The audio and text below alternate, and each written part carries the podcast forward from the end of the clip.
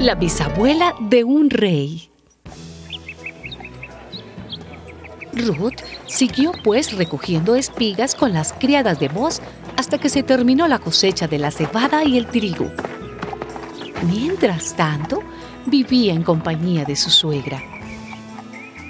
Un día, Noemí le dijo a Ruth, Hija mía, yo debo buscarte un esposo que te haga feliz. Mira, nuestro pariente vos, con cuyas criadas estuviste trabajando, va a ir esta noche al campo. Haz pues lo siguiente. Báñate, perfúmate y ponte tu mejor vestido y vete allá. Pero no dejes que vos te reconozca antes que termine de comer y beber. Fíjate bien en dónde se acuesta a dormir. Entonces ve y destápale los pies y acuéstate allí. Luego, él mismo te dirá lo que debes hacer. Ruth le contestó, haré todo lo que me has dicho. Ruth se fue al campo e hizo todo lo que su suegra le había mandado. A medianoche, Vos se despertó de pronto y al darse una vuelta se sorprendió de que una mujer estuviera acostada a sus pies. ¿Quién eres tú? preguntó Vos. Soy Ruth, su servidora, contestó ella.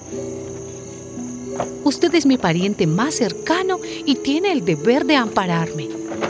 Quiero que se case usted conmigo. Que el Señor te bendiga, dijo vos. Ahora más que nunca has mostrado que eres fiel a tu difunto esposo. Bien podrías haber buscado a otro más joven que yo, pobre o rico, pero no lo has hecho. No tengas miedo, hija mía, que todos en mi pueblo saben ya que eres una mujer ejemplar. Por eso yo haré lo que me pidas. Vos se casó con Ruth y se unió a ella, y el Señor permitió que quedara embarazada y que tuviera un hijo. Entonces las mujeres decían a Noemí, Alabado sea el Señor que te ha dado hoy un nieto para que cuide de ti. Ojalá tu nieto sea famoso en Israel. Él te dará ánimos y te sostendrá en tu vejez, porque es el hijo de tu nuera, la que tanto te quiere y que vale para ti más que siete hijos. Noemí tomó al niño en su regazo y se encargó de criarlo. Al verlo, las vecinas decían, le ha nacido un hijo a Noemí, y le pusieron por nombre Obed.